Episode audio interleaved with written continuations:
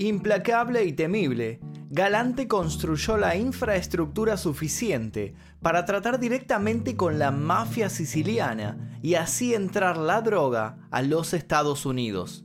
Incluso ideó una de las redes de distribución de heroína más emblemáticas de la historia.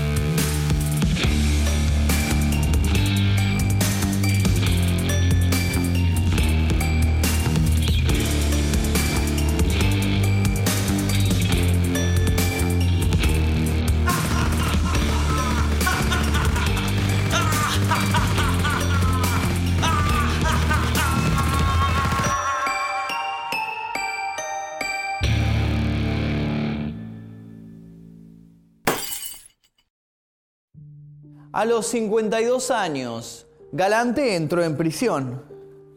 Su prontuario era extenso, su accionar implacable.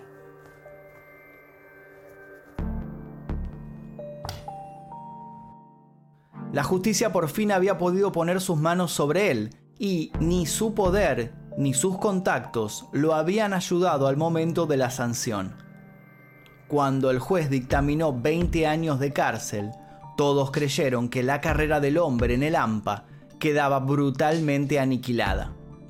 Quienes lo habían encarcelado y quienes lo habían traicionado para que eso pasara, habían chocado las manos, victoriosos. Galante era un hombre bajo, fornido, de mirada fría. Le decían Lilo, que es el modo siciliano de mencionar un cigarro. Era casi imposible verlo sin que estuviera fumando. Siempre rodeado por una nube de humo que él mismo esparcía, se había convertido en un gran misterio para sus pares. Su ambición parecía superar cualquier tipo de lealtad y sus ansias de ascenso lo habían llevado a mencionar en más de una ocasión sus deseos de encumbrarse como un líder máximo. Para los policías la situación era similar no podían terminar de elaborar un perfil concreto sobre el gángster. Parecía un hombre pasivo con ganas de dormir una siesta, hasta que levantaba la vista o abría la boca. Nadie parecía entenderlo del todo, pero para todos era un alivio que se encontrara entre rejas. Durante sus días en prisión, Galante aprovechó para ponerse en forma y jugar básquet, y por supuesto siguió en contacto con el exterior no perdió las riendas del tráfico de drogas y se enteró con agudeza de todos los pormenores que envolvían a la trama mafiosa. Se enteró, por ejemplo, que afuera las cosas estaban poniéndose hostiles, que los jefes perdían autoridad o morían.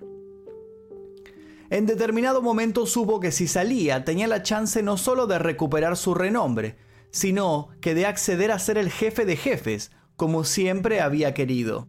Aún le faltaban ocho años de condena cuando la junta directiva de la prisión decidió que Galante tenía un trastorno de personalidad y lo dejó en libertad condicional considerándolo inofensivo. Galante volvió a pisar las calles en 1974. Cuando desapareció de la vista de las autoridades, se convirtió en una leyenda en el mundo de la delincuencia. Carmine Galante nació en Nueva York el 21 de febrero de 1910. Era hijo de un pescador que emigró de Castellamare, del Golfo, en el noreste de Sicilia. Vivió en el seno de una familia pobre, rodeado de jóvenes que aspiraban a forjarse una vida como malhechores de la alta alcurnia. Él también se tentó con esa vida en la que prometía poder y respeto ante todos pero muy rápidamente entendió que el poder no era para cualquiera, sino que para el que tuviera la valentía de hacer algo para reclamarlo. Abriéndose camino a puño limpio, se convirtió en el líder de una pandilla italiana del Lower East Side con tan solo 12 años y para cuando las gargantas estadounidenses quedaban áridas por culpa de la ley seca, no dudaría en ser uno de los más versátiles y audaces traficantes de alcohol. Pero rápido pagó caro su ascenso meteórico. En consecuencia, por haber participado en un enfrentamiento a tiros en donde fueron heridos un policía y una niña, fue sentenciado a lo que sería su primera temporada en prisión. Los guardias le dieron unas cuantas palizas, con el afán de encarrilarlo. Solo lo volvieron más y más violento.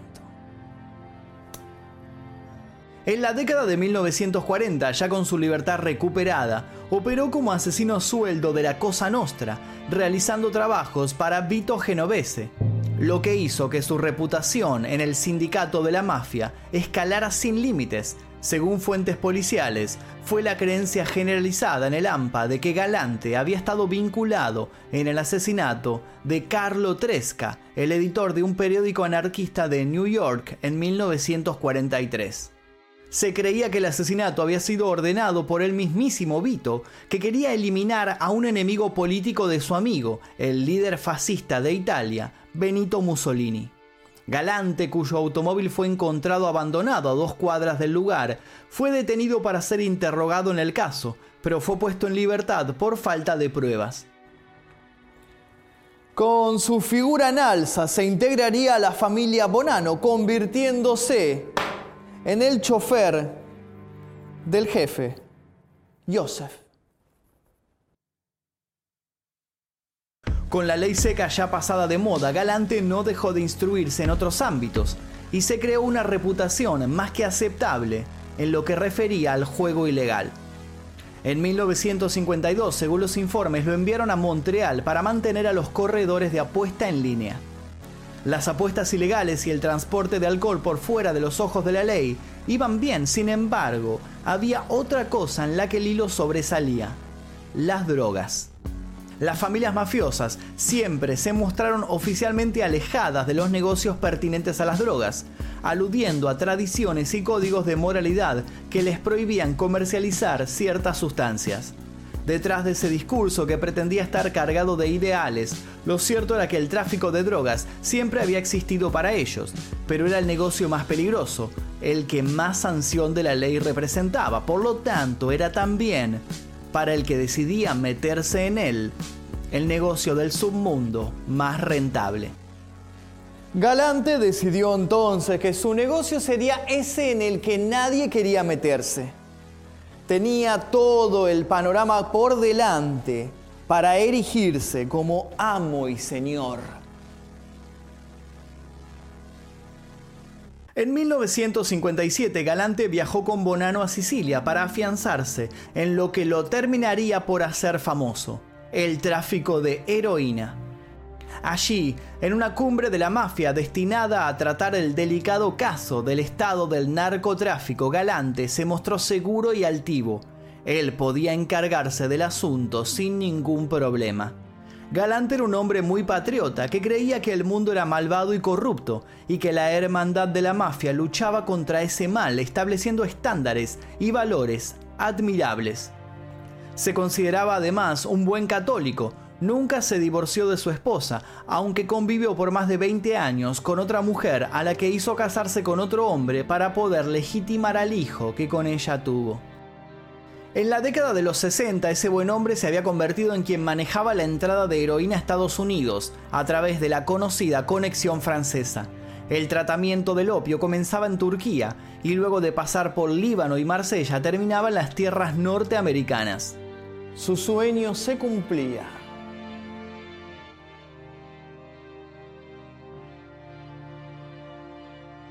Galante se empezó a encumbrar, se dedicaba a lo que nadie quería dedicarse, era respetado, pero su temperamento hostil y su constante busca de más y más beneficios personales lo llevaron a ser mal visto por muchos.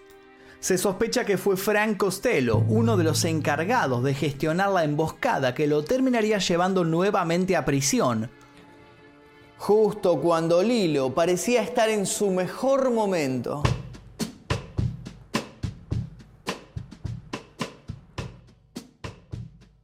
La condena de Galante por violaciones de narcóticos en 1962 fue su segundo juicio por la misma acusación. El primero en 1960 terminó en un resultado nulo después de que el presidente del jurado se rompiera la espalda en una caída inexplicable por un tramo de escaleras en un edificio abandonado. Los asociados de Galante que fueron juzgados con él hicieron todo lo posible para perturbar la sala del tribunal y causar pérdidas en ambos juicios. Los miembros de las fuerzas de seguridad se vieron obligados a ponerles grilletes, camisas de fuerza y mordazas a algunos de ellos. Casi tuvieron éxito en sus esfuerzos por desvirtuar la causa, pero finalmente se obtuvieron las condenas y todos se sintieron en paz. No sabían que en sus 12 años encerrado, Galante solo se había hecho más y más fuerte. Durante su estadía en prisión los presos se dedicaron a esquivar a Galante. Él se deshacía de ellos, haciéndolo pelear entre sí, empezaron a describirlo como un jugador psicológico. Manipulaba a todo el mundo. Su técnica era ser generoso en un momento y abusivo en el siguiente. A todos los llenaba de dudas y paranoias, susurrando frases con un tono de confidencialidad que al rato se volvía amenazante. Pero no solo estuvo ocupado generando el caos entre los internos, Galante hablaba una y otra vez a quien le prestara oído de destituir a Carlo Gambino.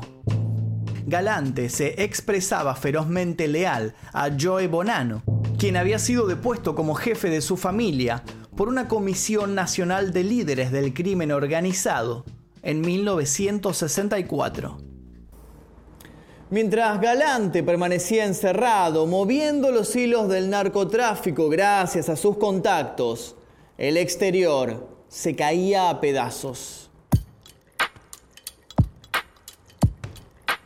Cuando Galante consiguió salir de prisión en 1974, las condiciones eran perfectas para que pudiera llevar a cabo su plan.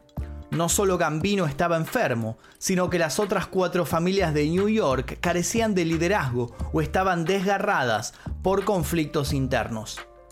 Otras familias de la mafia en todo el país se habían debilitado de manera similar. El consumo de heroína, por otro lado, había crecido considerablemente. Galante tenía mucho que hacer si quería ponerse al día.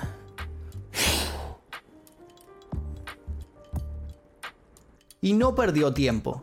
Lo primero que hizo fue ordenar la muerte de ocho miembros de la familia Gambino, con la cual tenía rivalidad. Lo segundo que hizo fue mandar a asesinar a todos los traficantes hispanos que en su ausencia habían querido meterse en lo que él consideraba su imperio. Empezó a reclamar material cada vez más puro, material que probaban indigentes para evaluar su efectividad. Secuestraba a personas a las que le inyectaba una dosis doble de heroína. Si en el transcurso de una hora y media morían, significaba que lo que le habían mandado era bueno. En cuestión de semanas, recuperó su trono.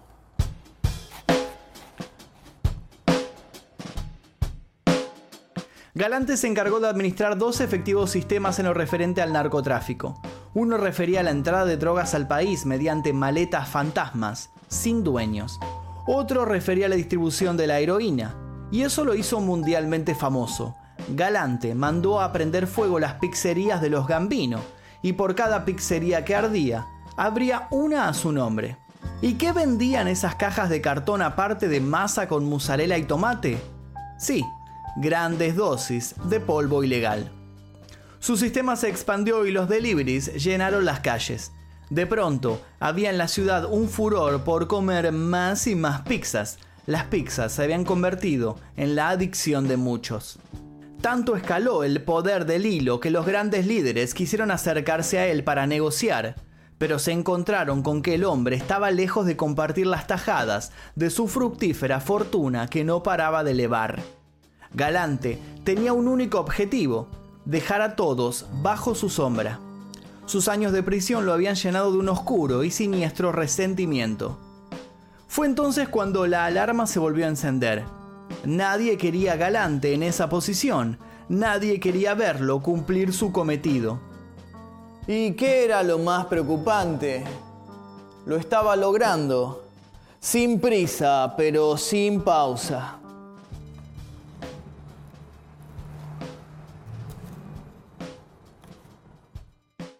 Sabiendo que podía estar en la mira de muchos, Galante se encargó de traer de Sicilia a los más despiadados asesinos para que auspiciaran de guardaespaldas, hombres legendarios por su violencia y su falta de escrúpulos.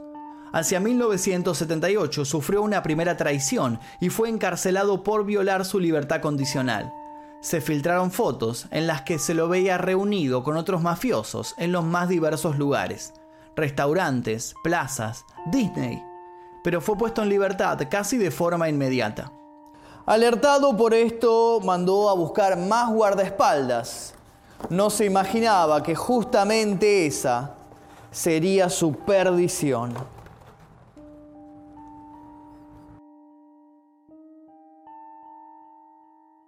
Galante murió asesinado a tiros hacia la una del mediodía del 12 de julio de 1979 en el restaurante Joey Mary en Brooklyn por decisión de los capos de las grandes familias de la mafia norteamericana.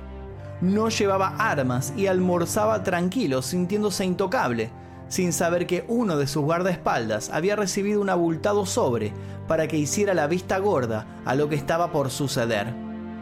Fiel a su apodo, Carmine Galante murió con un cigarro en la boca. Solo con esa brutal balacera pudieron detener al hombre que estaba obsesionado con tomar el control, el hombre que había engañado a la seguridad nacional haciéndose pasar por incompetente mental, el cerebro perverso tras un raíl de terribles atentados. Galante, que ante el ciudadano común se mostraba tímido y encorvado, dubitativo, había logrado asustar a los más altos mandos con la fortaleza de sus convicciones y su terquedad.